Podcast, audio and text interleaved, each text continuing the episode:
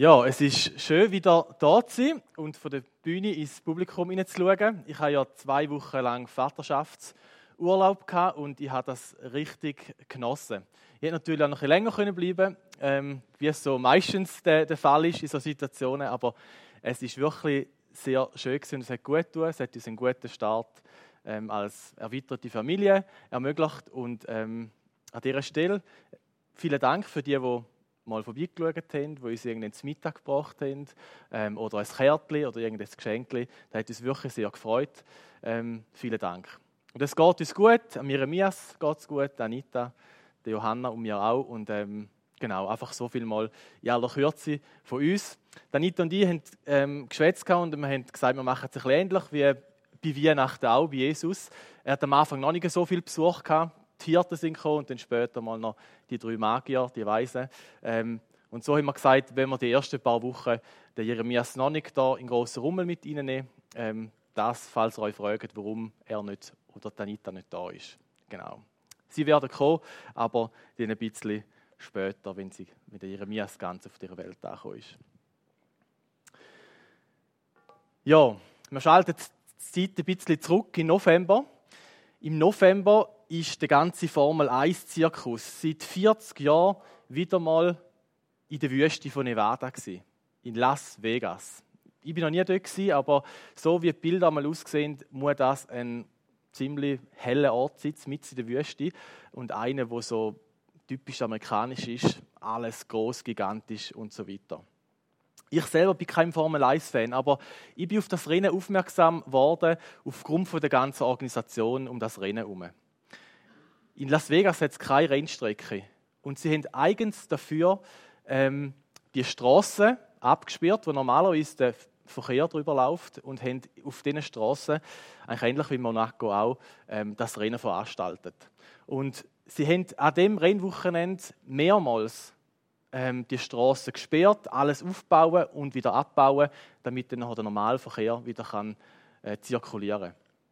Ein riesiger Aufwand. Ähm, und ich habe gelesen, sie haben innerhalb von zwei Stunden haben sie jeweils die Rennstrecke hergerichtet. Also zwei Stunden und es ist alles bereit. Unvorstellbar und unglaublich aufwendig. Und das hat sich auch in den Kosten niedergeschlagen. Das ganze Rennen, die Rennstrecke, hat 500 Millionen Dollar gekostet. Für ein Wochenende. 500 Millionen Dollar. Ich komme nicht so genau draus, aber vermutlich hätte man für das Geld auch eine eigene Piste irgendwie nebendran in die Wüste anstellen Entsprechend kostspielig sind dann auch die Zuschauerbillette. Ab 900 Dollar bis 4,5 Millionen hat das Ticket gekostet. Genau, nicht ganz unsere Preisklasse vermutlich, ähm, aber auf jeden Fall das aufsehenerregendste Rennen von der vergangenen Formel 1-Saison. Wir bleiben beim Sport, wir wechseln aber zu den fünf Ringen, zu den Olympischen Spielen. Die Schweizer Sportwelt hat in den vergangenen Wochen darauf gehofft, große Hoffnungen gehabt, dass 2030 die Olympischen Winterspiele in unser Land kommen. Die Olympischen Spiele sind seit, seit es die gibt eigentlich der große Traum von jedem und jeder Sportlerin. Das Maß von allen Dingen. Das Motto von diesen Spielen da, da lautet Citius, Altius, Fortius. Das heißt schneller, höher und stärker. Und das haben sich in den letzten Jahren offenbar nicht nur die Sportler zu Herzen genommen, sondern auch Veranstalter von den Olympischen Spielen. Man hat einmal ein das Gefühl, dass jede, alle vier Jahre später noch alles größer, noch prunkvoller, noch aufsehenerregender muss sein als bei den, Vor, äh, bei den Vorgängern. Es wird enorm viel Aufwand betrieben, um maximale Aufmerksamkeit und dabei verbunden natürlich auch maximalen ähm, Umsatz zu erzielen. Die Schweiz muss sich leider noch ein bisschen gedulden. Mit 2030 wird es nicht, aber wer weiß, vielleicht 2038 dann. Wir bleiben bei der, beim Aufsehenerregenden, wechseln aber vom Sport zu der Viertig. Weihnachten. Der christliche Viertig, wo am ausgiebigsten gefeiert und zelebriert wird, einmal da sicher in der Schweizer Gesellschaft. Und die Bedeutung von Weihnachten ist vermutlich auch die Bedeutung, jedem und jeder hier in der Schweiz noch am ehesten äh, geläufig ist. Nämlich, dass Jesus Christus, Gottes Sohn, in unsere Welt hineingekommen ist, um uns Menschen von der Macht der Sünde zu erlösen und in Gottes Reich hineinzuführen. Weihnachten ist so das Fest, der Viertag mit dem meisten Glamour, würde ich sagen. Möglicherweise wegen der Anziehungskraft von einem neugeborenen Baby. Hast jetzt gerade wieder, erlebst gerade wieder, was das so ein kleines Menschli kann auslösen. Vielleicht auch die romantischen Geschichten, die man sich an Weihnachten erzählt. Vielleicht ist es aber auch einfach daran, weil mit der Adventszeit den ganzen Monat, Monat lang auf den einen Tag hingefiebert wird. Anja hat bereits vorher ein paar Sachen aufgezählt mit Adventskalender, mit Weihnachtsbeleuchtung, mit Weihnachtsdeko, mit Adventsfenster, mit Gutzeln, mit Kerzen ziehen, Weihnachtsessen, Familienfester und, und, und. Und dann kommen noch dazu einige spezielle Einkaufsevents, ähm, Sonntagsverkäufe, Hochglanzkatalog, spezielle Rabatt, ähm, Boniriten und, und, und. Alles, ähm, um das zu zelebrieren, zu zelebrieren. Es gibt vermutlich niemanden in dem Land, wo da lebt und Weihnachten nicht mit überkommt. Kurzum könnte man sagen, Weihnachten als der christliche Viertag genießt in unserem Breitengrad am meisten Aufmerksamkeit. Und wenn ich so darüber nachdenke, habe ich gedacht, ja, ist eigentlich auch angemessen. Ich meine, wenn Gott selber in die Welt kommt, wenn er sich inkarniert, wenn er Fleisch wird, wenn er Mensch wird, dann ist das Ereignis, wo einmalig ist in der ganzen Menschheitsgeschichte. Und ja, warum soll man das auch nicht ausgiebig feiern? Meine, wenn allein schon für im Sport Unmengen von Geld und Prestige aufgewendet wird, wo ja letztlich nur der Unterhaltung von ein paar wenigen, jetzt mal prozentual auf die Weltbevölkerung geschaut, ähm, aufgewendet wird, wie viel mehr dem für das relevante Ereignis von Weihnachten, wo die ganze Menschheit betrifft. Wer aufmerksam den Predigtitel gelesen hat oder Anja zugelassen hat, der vermutet jetzt aber, dass es aber kommt. Und genau so ist es. Wenn wir nämlich die erste Weihnachten ein bisschen genauer betrachten, dem fällt auf, dass die alles andere als prominent, aufsehenerregend, laut und mit viel Prestige verbunden sind, sondern vielmehr unscheinbar, einfach, prunklos und schlicht. Und am besten schauen wir miteinander mal im Bibeltext hinein, Lukas 1, 26 bis 38. Dort lesen wir Folgendes. Als Elisabeth im sechsten Monat schwanger war, sandte Gott den Engel Gabriel nach Nazareth in eine Stadt in Galiläa zu einem Mädchen, das noch Jungfrau war. Sie hieß Maria und war mit einem Mann namens Josef verlobt, einem Nachfahren von David. Gabriel erschien ihr und sagte, sei gegrüßt, du bist beschenkt mit großer Gnade. Der Herr ist mit dir. Erschrocken überlegte Maria, was der Engel damit wohl meinte. Da erklärte er ihr, Hab keine Angst, Maria, denn du hast Gnade bei Gott gefunden.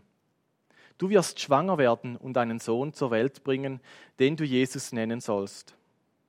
Er wird groß sein und Sohn des Allerhöchsten genannt werden. Gott, der Herr, wird ihn auf den Thron seines Vaters David setzen. Er wird für immer über Israel herrschen und sein Reich wird niemals untergehen. Maria fragte den Engel, aber wie kann ich ein Kind bekommen? Ich bin noch Jungfrau. Der Engel antwortete, der Heilige Geist wird über dich kommen und die Macht des Allerhöchsten wird dich überschatten. Deshalb wird das Kind, das du gebären wirst, heilig und Sohn Gottes genannt werden. Sieh doch, deine Verwandte Elisabeth ist in ihrem hohen Alter noch schwanger geworden. Die Leute haben immer gesagt, sie sei unfruchtbar und nun ist sie bereits im sechsten Monat. Denn bei Gott ist nichts unmöglich. Maria antwortete, ich bin die Dienerin des Herrn und beuge mich seinem Willen. Möge alles, was du gesagt hast, wahr werden und mir geschehen. Darauf verließ der Engel sie.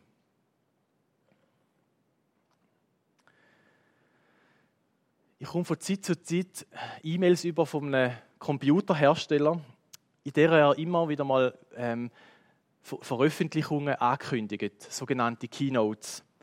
Ähm, und in diesen Keynotes ähm, werden ähm, die neuesten Produkte und Entwicklungen eben veröffentlicht. Und wer so eine Einladung überkommt, der kann an dem Datum dann quasi als einem der ersten äh, mit dabei sein, wenn die neuen Technologien und Gerätschaften enthüllt werden. Und die Veröffentlichungen, die sind fast immer eigentlich perfekte Präsentationen. Von A bis Z durchgestylt, ähm, Produktmarketing vom Feinsten, wo beim Betrachten nicht nur einige Wow-Effekte auslösen, sondern wo öppen auch der Wunsch aufkommt, so ein Produkt dann auch müssen zu haben. Und in dem Abschnitt, den wir hier gelesen haben, geht es auch um eine Ankündigung. Eine Ankündigung vom Kommen vom ewigen König, wo bereits im Alten Testament immer und immer wieder verheißen worden ist. Und da wird zum ersten Mal zeitlich konkret verheißen, wenn der König, der ewige König, kommt. Also eine außergewöhnliche Ankündigung. Eine großartige, sensationelle Nachricht. Eine Nachricht, auf die die Juden schon über, über mehrere Jahrhunderte gewartet haben. Und der Empfänger von dieser großartigen Ankündigung, das sind gerade mal jemand. Eine Person, ein Mädchen. Alles, was man über sie erfahren, ist, dass sie Maria heißt, dass sie aus Nazareth in Galiläa kommt, dass sie Jungfrau ist, dass sie verlobt ist mit dem Josef und dass der noch ein Nachfahr ist vom König David. Eine einzige Person, ein Nobody, eine einzige Frau, eine unter vielen. Und Maria selber sagt ein paar Sätze weiter von sich selber genau das. Er hat seiner unbedeutenden Magd Beachtung geschenkt. Darum werden mich die Menschen in alle Ewigkeit glücklich preisen. Denn er, der Mächtige, ist heilig und er hat Großes für mich getan. Die unbedeutende Magd. Und bevor Maria die sogenannte Mutter Gottes geworden ist, ist sie alles andere als eine prominente Persönlichkeit gewesen. Aber Gott hat sie ausgewählt für sein Kommen, für seine Ankunft in die Welt. Eine sensationelle Ankündigung, ja, aber ein außergewöhnlicher, unscheinbarer Weg, wo Gott gewählt hat. Die Art und Weise, wie er es bei der Maria und später auch mit dem Josef gemacht hat, die ist sehr wohl außergewöhnlich oder ähm, aufsehenerregend. Nicht viele Menschen in der Bibel haben Engelsbegegnungen gehabt.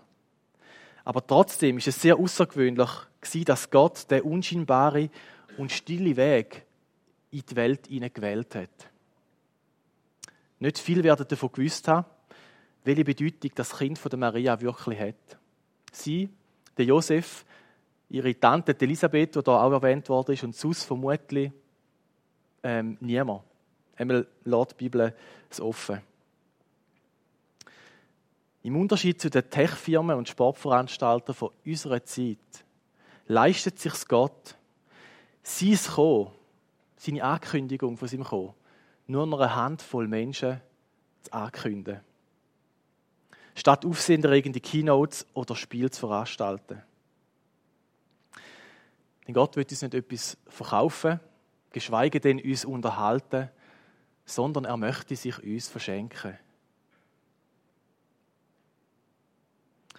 Und eine weitere Tatsache an Weihnachten, die erstaunlich unscheinbar ist, ist folgende. Wo denkst du, kommen die Könige auf die Welt in unserer, unserer Zeit? Vermutlich eher in einem Palast oder in einer Residenz irgendwo in der Hauptstadt, dort, wo die Königshäuser eben sind und stehen. An einem Ort auf jeden Fall, wo einem König würdig ist. Und jetzt gerade selber erlebt, dass einem nicht egal ist, wo sein eigenes Kind auf die Welt kommt. Ich habe mir ein paar Mal vorgestellt, wie wäre es, wenn jetzt Jeremias im Stall auf die Welt gekommen wäre. Puh. Und wir sind ja keine royale Familie. Es ist ja, genau, es ist dann nochmal ein Unterschied. Für die drei Weisen oder die Magier auf jeden Fall, die aus dem Morgenland zu Jesus gekommen sind, für die ist es zumindest klar gewesen, dass sie zuerst mal zum König gehen, zum Herodes, am Palast, und weil sie dort den neugeborenen König auch erwartet haben. Aber an Weihnachten ist es anders gekommen. Wir wissen, dass Jesus eben nicht in der Hauptstadt nicht im Palast, sondern in Bethlehem, in der Krippe, auf die Welt gekommen ist. Bethlehem Ephrata, das ist eines von zwei Bethlehem, die es gibt. Das Bethlehem, wo etwa 10 Kilometer südlich von der Hauptstadt Jerusalem liegt, auf einem kleinen Höhenzug, wo zur damaligen Zeit etwa ein Kilometer lang war und etwa 300 Meter breit. Ein Ort, wo unbedeutend war, weit weg von politischen und wirtschaftlichen Interessen. Aber leid, vielleicht so schildwaldmäßig oder so. Nicht gegen Schildwald, aber es ist einfach, es könnte auch Schocherspiel sein, wo ich aufgewachsen bin.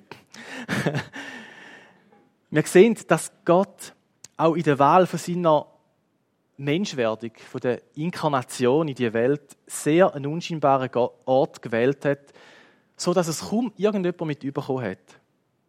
Gott hat sich's geleistet. Und es zeigt sich auch etwas ganz Wesentliches da drin. Unscheinbar heißt nicht gleichzeitig, dass es auch unbedeutend ist. Es ist nämlich nicht das einzige Mal, wo Gott den unscheinbaren Weg wählt. Wo Jesus ähm, ein bisschen später zu seinen Lebzeiten ähm, das Gleichnis aufstellt vom, vom äh, Reich Gottes und sagt, das Reich Gottes ist wie ein Senfkorn. Das kleinste unter diesen Samenkörnern, wo aber ein gewaltiges Potenzial hat. Die Kraft vom Reich Gottes entfaltet sich nicht in den glanzvollen, in den aufsehenerregendsten Moment. Es ist nicht alles Gold, was glänzt, sondern das Unscheinbare, das Glanzvolle, das Glanzlose, das Einfache und Schlichte ist besonders an Weihnachten ganz bedeutungsvoll. Bethlehem, das kleine Kaff, du bist keineswegs die unbedeutendste Stadt in Juda, denn aus dir kommt der Herrscher, der mein Volk Israel wie ein Hirte führen wird. Der Matthäus zitiert eigentlich da die Aussage vom Prophet Micha im Alten Testament. Bethlehem also unscheinbar und doch bedeutungsvoll. Allein schon aus Sicht der Symbolik. Bethlehem heißt, da wissen einige von euch sicher, heißt Haus des Brotes. Bäckerei vielleicht, oder einfach Haus des Brotes. Und Jesus kommt aus dem Haus vom Brot und bezeichnet sich später auch als Brot vom Leben. Und als das Brot vom Leben gibt er sich an Karfreitag hin für uns Menschen. Und das feiern wir immer wieder, wenn wir im Abendmahl das Brot zu uns nehmen. Sehr eine starke Symbolik. Und es ist nicht die einzige im Zusammenhang mit Bethlehem. Es gibt eine weitere. Und in der Heiligen Schrift heißt es schließlich, der Christus soll von David abstammen und wie David aus Bethlehem kommen. Ist dir bewusst dass der König David auch aus Bethlehem gekommen ist? Ich, ich habe es nicht mehr präsent. Gehabt. Aber nicht nur da. David, der jüngste aus der Familie und der unscheinbarste von seinen Brüdern, der Schafhirt war, ist, ähm, ist auch in Bethlehem zum König gesalbt worden. Und genau an dem Ort kommt der ewige König auf die Welt. Was für eine große Bedeutung für das kleine Ort Bethlehem. Bethlehem, ein unscheinbarer, aber doch bedeutungsvoller Ort. Maria, eine unbedeutende, eine unscheinbare, aber doch bedeutungsvolle Frau. Und es gibt noch einen Haufen mehr Unscheinbarem, wo man an der Weihnachtsgeschichte entdecken könnte. Zum Beispiel die Hirten als erste Gratulanten oder Besucher von Jesus. Und vielleicht entdeckst du ja in deiner persönlichen Lektüre von dieser Geschichte noch weitere so unscheinbare Momente. Ich möchte jetzt aber zum Schluss ein paar Anregungen geben, was denn das Unscheinbare von Weihnachten für uns konkret könnte bedeuten.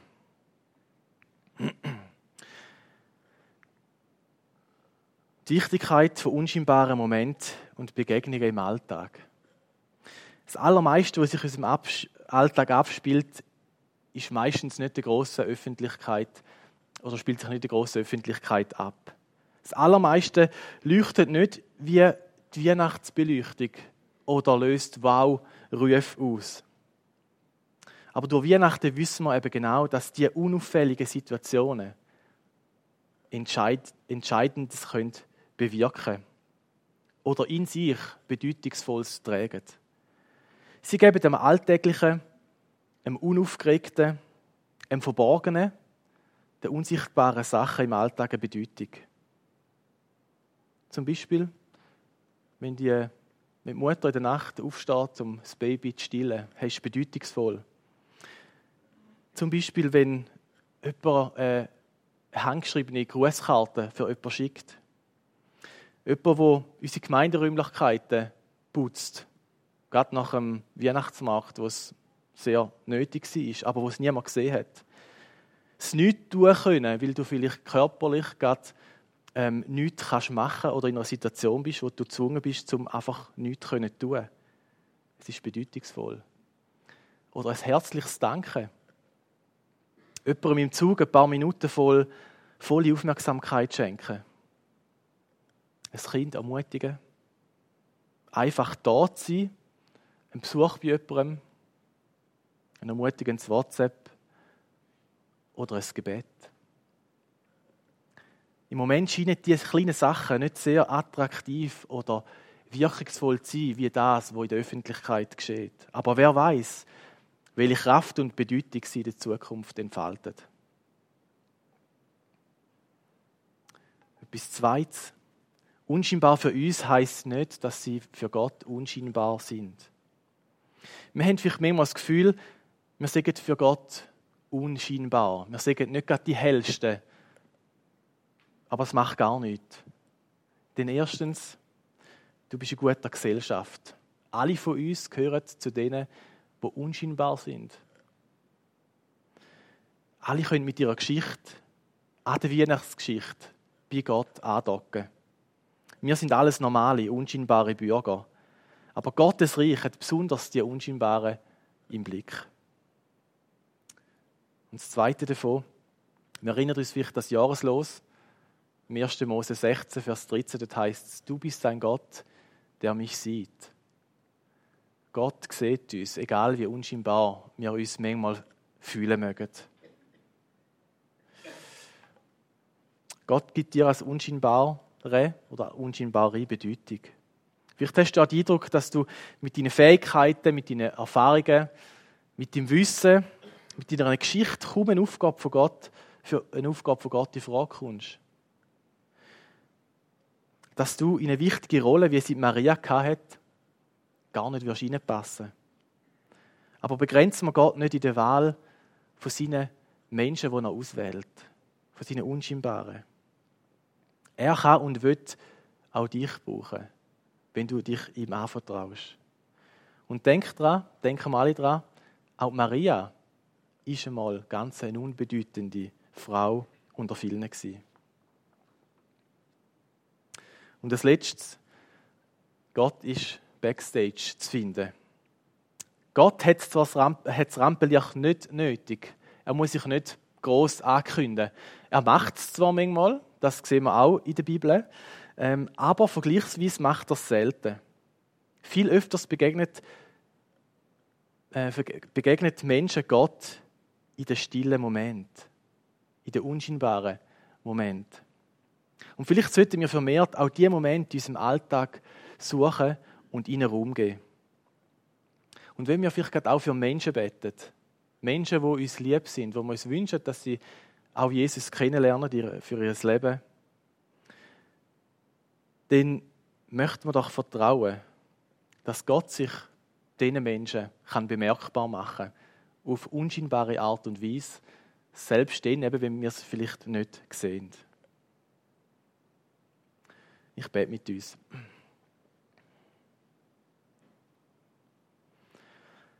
Ja, himmlischer Vater, ich bin mega überrascht, wie unscheinbar du in die Welt hineingekommen bist.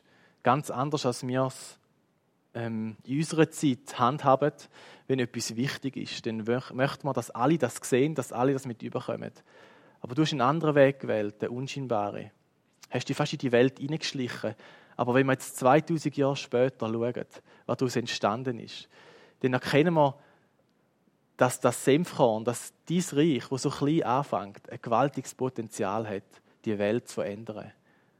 Wir danken dir, dass du heute noch dran bist und dass heute noch die Welt du am Verändern bist. Auch wenn wir manchmal vielleicht ähm, oberflächlich sehen oder das Gefühl haben, da geht auch ganz vieles schief.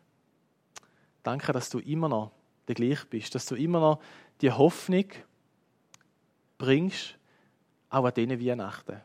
Und ich bitte dich, Herr, dass wir in all diesen unscheinbaren Momenten für unseren Alltag dürfen deine Handschrift erkennen. Dass wir vertrauensvoll uns dem hingeben, wo uns gerade anvertraut ist, in Sachen, die wir nicht ändern können, in Begegnungen, die wir haben, dass wir dich dürfen dort drinnen erwarten und mit deinem Wirken rechnen.